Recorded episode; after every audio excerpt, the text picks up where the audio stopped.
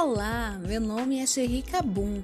Vocês sabem a importância do conto de fada para as crianças? O conto de fada é uma história que prende a atenção, desperta a curiosidade e a imaginação e a criatividade, promove o enriquecimento na vida interior da criança, auxiliando a entender melhor suas emoções.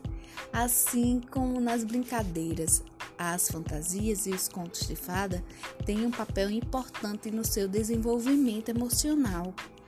Então é muito bom você colocar a criança para assistir contos de fadas.